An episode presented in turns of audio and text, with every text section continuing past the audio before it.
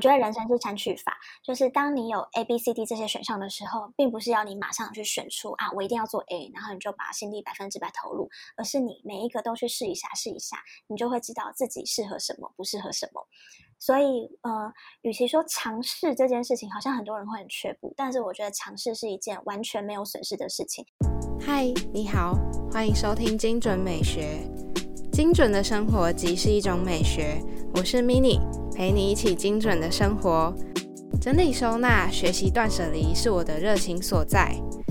这个节目主要会分享断舍离接案工作者的自我提升，也会访问相关领域的前辈。我会在这里记录和分享我一路以来的过程，也会陪伴你达到你的精准生活。嗨，你好，我是 Mini，陪你一起精准的生活。今天很荣幸邀请到 Blair 来到我们的节目。Blair 是我初期接触到整理师这个领域认识的其中一个整理师。希望这次能够透过访谈更了解 Blair 的故事，还有整理师在工作过程发生的一些大小故事。那想在一开始的时候，请 Blair 先跟大家打招呼，还有自我介绍。Hello，大家好，我是整理师 Blair，我主要服务的地方是台中地区。那我从二零一七年就开始当整理师，然后目前呢正在往呃讲师跟 KOL 的方向努力中。讲师跟 KOL，那目前 Blair 还有在到府服务吗？哦，还是有的，因为我觉得本业还是要并行着，你才会让自己的工作内容还是持续的成长，然后也会更丰富。所以一般的整理师都是以到府服务为它的中心点吗？还是说有纯粹讲课的整理师呢？有很多的方式是可以推广整理的，但是我还是有持续的在就是道府工作，是因为我觉得呃跟客户一对一接触，才更能知道以及并且解决他们的问题。对，所以我还是喜欢待在现场的。嗯，了解。因为我也觉得最近开始越来越多的道府服务经验，我才发觉在客户家第一现场才能够磨练自己的沟通技巧，还有整理的能力。因为像一开始光看整理收纳的书，并不能够真的代表整理的技能提升。到客户家里面对得到的是不一样的人、不一样的状况。我觉得到府服务是可以磨练自己和提升技能的一件事情。嗯，没错，我觉得理论跟实务是要结合的。那我还蛮好奇，Blair 当初怎么会加入到整理师这个领域？好，呃，整理收纳是我从小的兴趣，然后我从小就非常爱看相关的书籍、节目或是杂志。那我是在高中升大学的时候接触到《断舍离》还有《怦然心动》的人生整理魔法这两本书，然后我才知道，哦，原来世界上有这样一个职业，有人可以做这样的事情，然后还收费，甚至成为他的职业。然后我就一直都很向往。那直到大学毕业后，我做了人生的第一份工作。那一份工作的老板非常鼓励我们员工斜杠，所以我那个时候就边一边在上班当上班族，然后一边兼职当整理师。这个是最一开始的契机。那直到有一次公司面谈，老板跟我聊天的时候，他就有推了我一把，他鼓励我说：“我觉得你在这边的发展可能呃不会第一年跟第二年不会相差太多，但是我觉得在现在台湾市场还不成熟的时候，你进入整理师这行，你会。”就是很有成长吧，对，所以算是我的前老板鼓励了我，然后让我更有勇气去真的完全投入这个行业。哇，感觉那你的前老板真的是你人生很重要的贵人之一诶，因为通常公司不太能够允许员工去发展自己喜好的事物，甚至发展成事业。没错。那 Blair 本身的个性也是会喜欢尝试不同的东西吗？嗯，我觉得我是还蛮追求自我成长的人，尝试不同的东西。因为像我的个性也是喜欢尝试不同的挑战的人，所以身边的人都会觉得我怎么敢去直接挑战这个整理师这个行业？因为相对的，在台湾比较偏不稳定的类型，如果是整理师这个职业的话，哦，我自己后来觉得会想要挑战看看当整理师的人，应该都是有想要求新求变、勇于挑战，然后想要突破自己的感觉。嗯，我觉得我比较像是你说的这样子的人。只是从来没有人这样问过我，所以我第一次听到，我觉得很新鲜，因为我没有想过原来有另外一种可能。嗯，可能就像你说的，我从小就很求新求变，然后有什么新鲜好玩的事情，我都会想试试看；有什么活动都会想参与。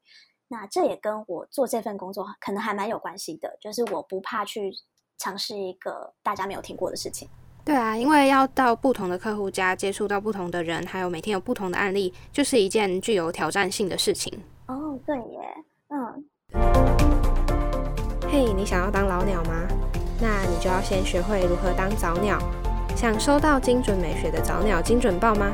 我们会探讨节目延伸的话题，或是关于节目的任何第一手消息，都会先透露给你哦。快到精准美学官网 m i n i m a l i c e 点 t w，或到节目的资讯栏中点选官网的网址，在网页下方点选索取早鸟精准报。第一批索取的人还可以获得整理懒人包哦。我现在等你五秒的音乐时间，快去点开来吧。所以我还蛮好奇，如果像身边有朋友或者是其他人想要知道你的工作，你会怎么介绍？还有你是怎么样看待你现在的这份工作？我觉得光是他们愿意付出行动，这这个特质就很不一样了。嗯，你刚刚说就是关于做成为整理师就是一项挑战的事情，我反而我不会称它为挑战。因为对我来说，每天朝九晚五，然后做一样的事情，那个对我来说才是挑战。我没有办法过那样的生活，对，所以我反而会觉得，好像我必然会去做一些本来就比较特别的事情。那一开始这个职业这么特别，然后在台湾这么新颖，大家一定会有很多的问号，甚至是误解。那我最开始初期，每次跟人家介绍整理师的时候，大家都会两个反应，第一个是啊，不就是。打扫阿姨，第二个反应是真的是哦，我知道，就是整理遗体的那个嘛，对，就是他们完全不知道，然后完全没有听过，然后甚至会很陷入的为主。对，那我现在已经有一套呃官方说法来介绍我的工作，我会说清洁人员是处理脏，而我们是处理乱，所以我是让你的房间变得整齐，而不是变得干净的那个人。那我怎么看待整理服务这件事呢？我一直都相信，说一个好的环境是可以提升你的生活品质，甚至是帮助你迈向理想生活的。所以我做的事情是，我先帮你打造一个你觉得舒适的环境，让你可以在这个环境里面更有余裕、更有精神的去做你想要做的事情，因而去整个改善你的生活。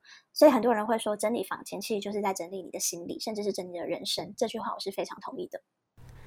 我觉得整理这件事情，我又想要把它细分了，因为就像朋友问我整理的工作，我一开始会觉得就是排列整齐就好了。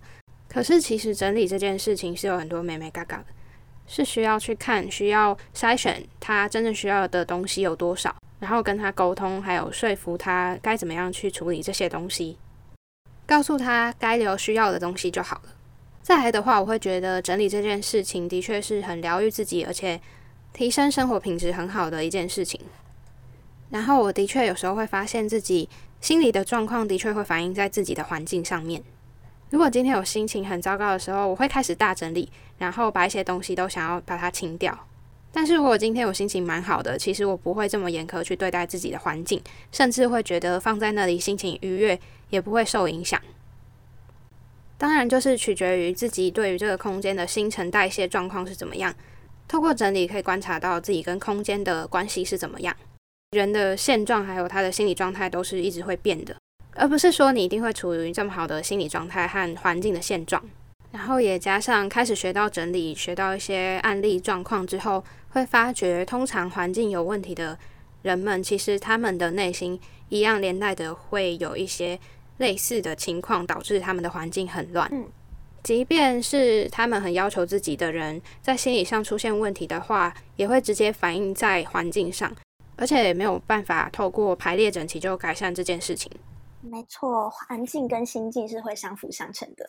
那如果是身边有朋友想要当整理师，或者是他们想要学怎么整理，那你会怎么样建议？嗯，会不会有什么需要的必备能力呢？你说的想要学整理跟想要成为整理师，这是两件完全不一样的事情。如果只是前者的话，那我就会建议他先去呃稍微看一下断舍离这个观念，因为我觉得如果他先有减物的想法的话，再来执行整理是会更快速的，而且更有效率的。那至于想要成为整理师的人，他来跟我请教需要具备什么能力，我反倒觉得能力是其次。我只我希望他先有一个观念是整理自己家跟整理别人家是完全不同的事情。嗯，因为有非常多的人都对整理收纳这个家事很有兴趣，很有心得，然后也呃做出了成就感，所以他就觉得，那如果我来当整理师，一定每天都会很开心吧？对。但是呃，当你要把兴趣变成专业的时候，这中间可能会有一些些需要跨越的部分。那当他有了这个认知，这个粉红泡泡被先被戳破了之后，第二个，我希望他具备的当然是整理收纳的基本观念跟技巧。然后我希望他也先把自己的环境整理好，这样子，呃，你自己在整理的过程中，你会发现有一些问题，有一些障碍，或者是你自己心里过不去的地方，你必须要把这一段走完。这样子你在面对你的客人的时候，你会更有同理心，你会更知道要怎么给予他建议。那再来，呃。当你有这些很基本的能力了之之后呢，我希望如果是我给予建议的话，我会说，希望你去培养你的沟通力，还有你的同理心，因为，嗯，我们毕竟是面对人的工作，你不可能自己埋头苦干，然后完全不跟客人交流。那这时候你传达出怎样的形象，然后你把怎么把你的观念说给他听，你怎么去教会他做这件事情，甚至让呃客人在你离开之后，他还有办法记得你说的观念，然后好好的维持。这个是我很希望，呃，整理师如果走到家家户户可以带给客人的一个方式。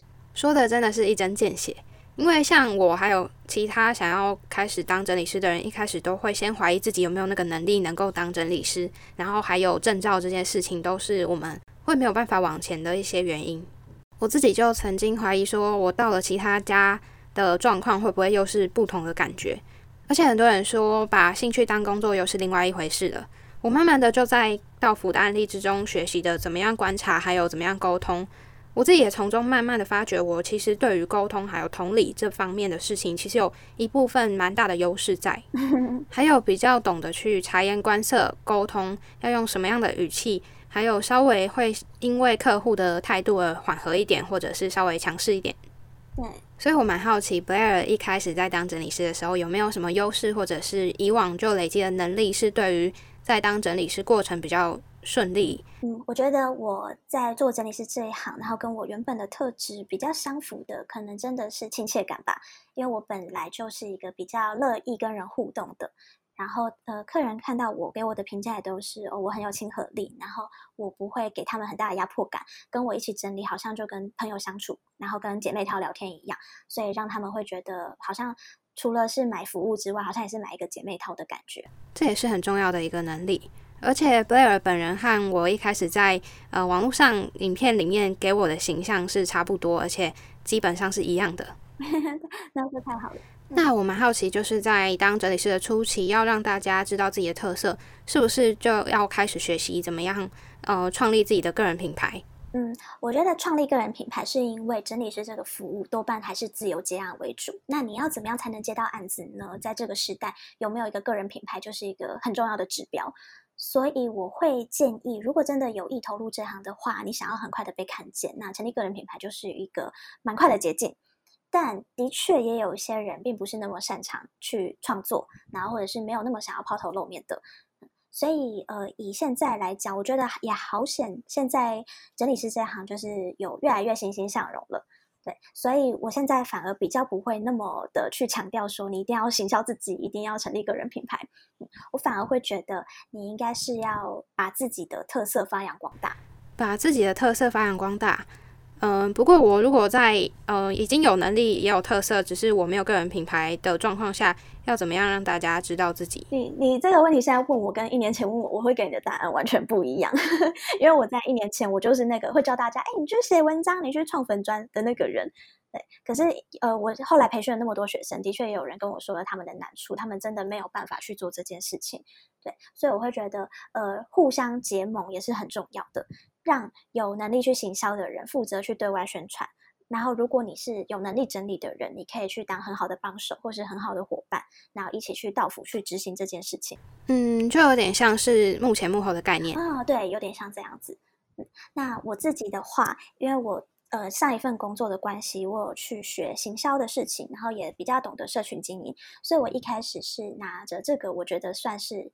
优势，然后来做整理师，那也很幸运的有因此而被看见，然后后来的接案也就比较顺利。所以现在，呃，当我现在已经比较稳定的时候，我有机会，我也会带着那些可能没有那么想要 抛头露面的人，但是还是跟着他们一起工作。嗯，了解。就像是你去到一家餐厅，你不会看到那家餐厅里面的厨师，但是的确会需要这个不可或缺的角色一样。对。嗯，可能会有点像这样子。那贝尔近期有没有其他的活动或者是近况需要跟听众朋友们分享一下，或者是宣传一下呢？哦，好，我有一个个人品牌叫做整理师的极简之路，呃，那个是我还在兼职阶段的时候就创立的粉丝专业的名称。那其实一开始不是叫整理师，而是叫整理狂的极简之路。我真的一开始只是想要分享我的兴趣，还有我的极简生活的方式而已。然后后来就也因此在这个平台上开始有接案的来源。那接下来我会努力的方向是，呃，我想要以我个人的名义去成立一个团队。然后让这个团队更扩大，可以服务到全台湾更多地方的人。因为我知道我自己一个人的力量很小，我就算把嗯每天的工作都接满，我一个月顶多也就是服务三十个家庭而已。但是一个人能做的事情真的很有限。那我一直都相信一群人可以走得更远更久，所以我很希望是我可以培训一些跟我志同道合的人，然后我们有合作的默契，然后不管是我们团体合作，或者是我们独自行动，都可以去服务到有需要整理收纳的家庭。的确很需要大家的一起努力，尤其是在现在整理师还没有非常普及的状态。嗯，那有关于 Blair 近期的规划或者是个人品牌，有什么是想要跟听众分享一下的吗？好的，我在今年夏天的时候，跟一个极简的 YouTuber 叫做莫阳子，我们一起合作，然后开了一个接案媒合的平台，叫做 Relife，就是重生的意思。对，那这 Relife 呢，我们是募集了各个我们信任的整理师在上面，然后我们会透过这个网站去帮有需要整理收纳的客人媒合案件，以及媒合适合他们的整理师。那这样子，不管你是在台中，甚至是台湾各地，都有机会接触到我们已经挑选好的整理师，让呃在茫茫整理师大海中，然后不知道会预约谁的客人呢，也可以有一个比较信任的管道，可以去找到可以服务你的人。嗯，了解。希望这个平台之后可以越来越茁壮。那我们也希望。然后我也可以顺便了解一下这个平台是怎么样去认证的。呃，其实就是我自己培训的学生。然后有跟着我实习过，然后他们的服务的时数有到达一个标准之后，然后呃，我就会先跟他们详谈，去确认他们的需求以及对于这份工作的期许之类的。对，然后如果适合的话，我们就可以先纳入我们的团队。那么你觉得以现在台湾的整理师产业？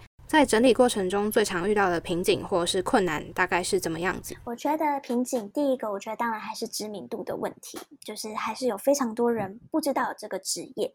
那当他们不知道的时候，他们就不知道，如果我有这个问题，我可以找这方面的专家协助。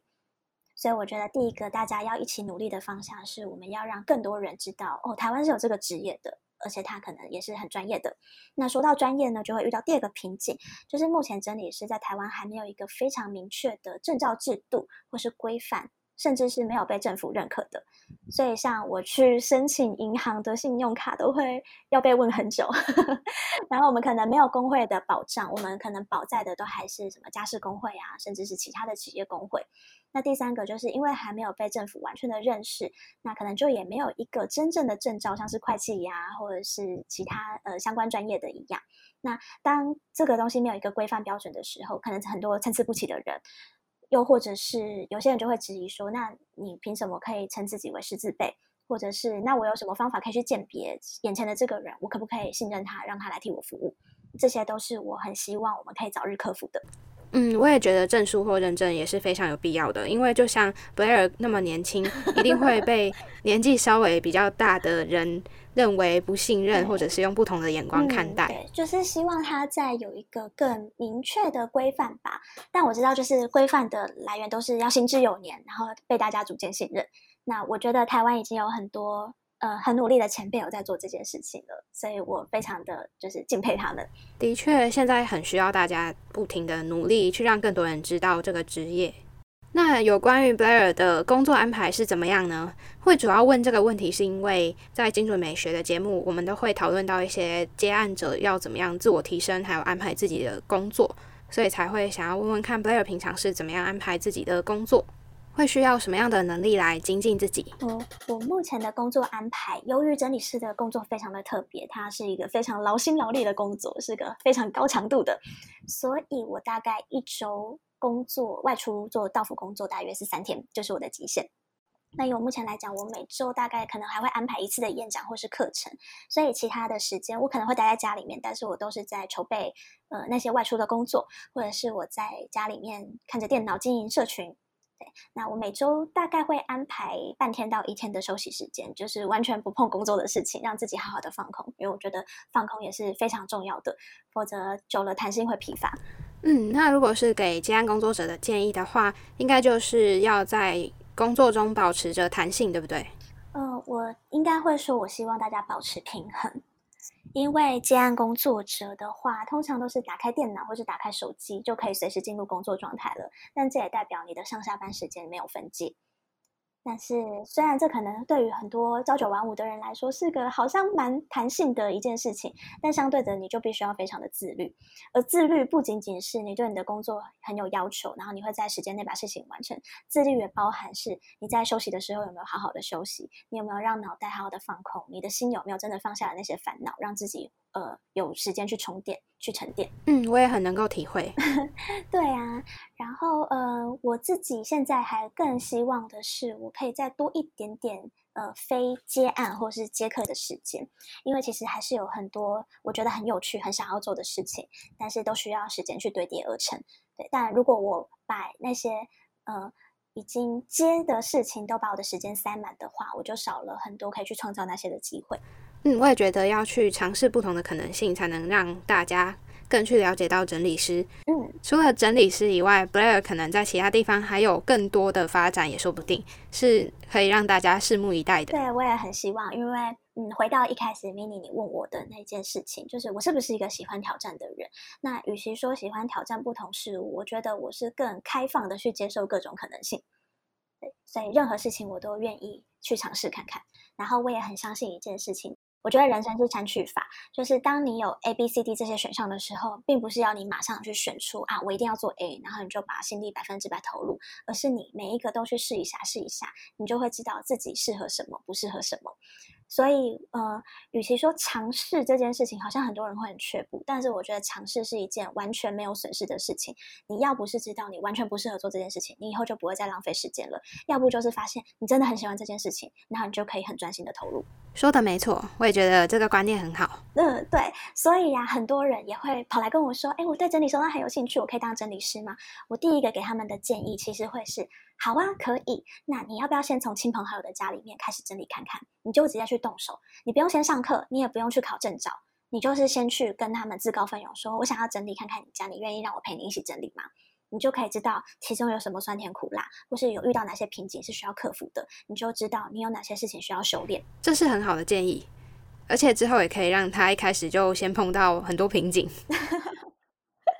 倒不是说要让大家去碰碰撞撞，而是我觉得有些事情你不做，你根本就不知道那背后有多少的美美嘎嘎是你之前没有发现的。我会这么说的原因，是因为我在跟家人解释我想要当整理师的时候，呃，我妈开始就用一些很刁钻的言语对我讲话，然后附带加一句是，呃，我现在就是要请你把我当客户啊，不然你以后面对都是像我这样年纪的客户怎么办？对啊，所以就是，嗯。如果说遇到别人的质疑的时候，我觉得也不用担心。我觉得那个就是提醒你说：“哎，对我去找找看答案，然后我有一天会回来去说服你，那是什么？”嗯，就是用打破迷思的方法，或是加强他们在这方面的印象之类的。没错，我可以分享一个是我在最初期做这一行的时候，就是每个人都会，嗯。对你打一个很大的问号，无论是家人或朋友，都会觉得你做这个可行吗？哪有人会请这个人来？或者是说，哦，这是有钱人家才需要的啦，没有什么市场吧？然后就会让你觉得啊，好好没有自信哦。然后我也真的不知道从何开始，都没有得到任何的支持的感觉。那我甚至呃有一次是这样子的，是我跟我的某一个朋友说，诶，我可以去整理你家哦。然后他跟我说，哦，不用啦，我们家有请打扫阿姨了。然后这他的这个回答其实让我玻璃心碎了一地。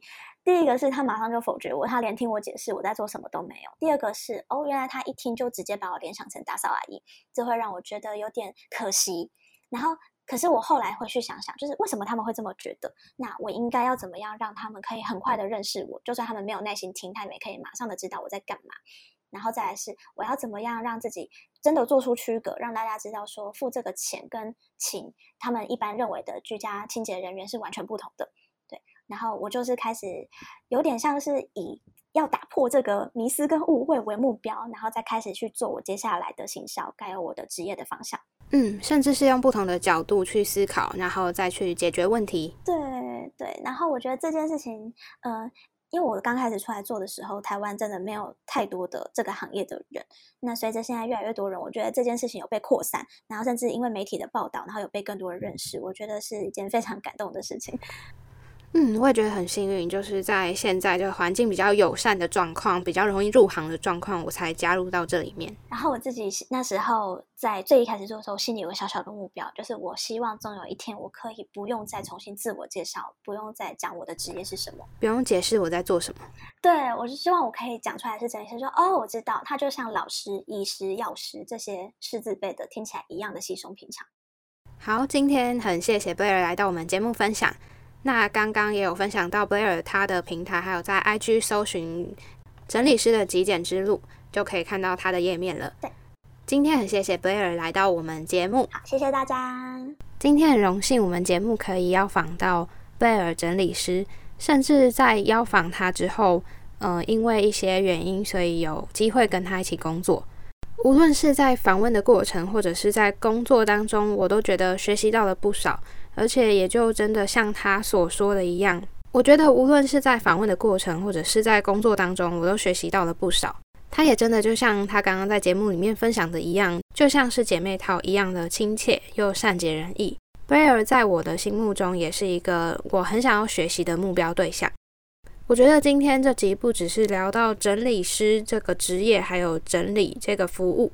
我还有听到有关于职涯的分享，甚至是有关于 Blair 的人生观，还有看待事物的价值观。也希望正在收听这一集的你们可以启发，不管是有关职涯或者是价值观不同的见解。今天的节目到这里告一段落。这个频道主要会分享断舍离、自我提升的主题。目前在 Apple 和 Google Podcast、Spotify、First Story 和 s o n 都听得到。欢迎在你习惯的平台追踪我，还有留下评论。节目 IG 是 M I N I M A L I C E 点 T W，或是搜寻精准美学都可以。欢迎私讯我你的想法，分享节目资讯。点 IG 首页的连接，开启你我的连接。美好生活从精准美学开始，追踪节目从订阅开始哦。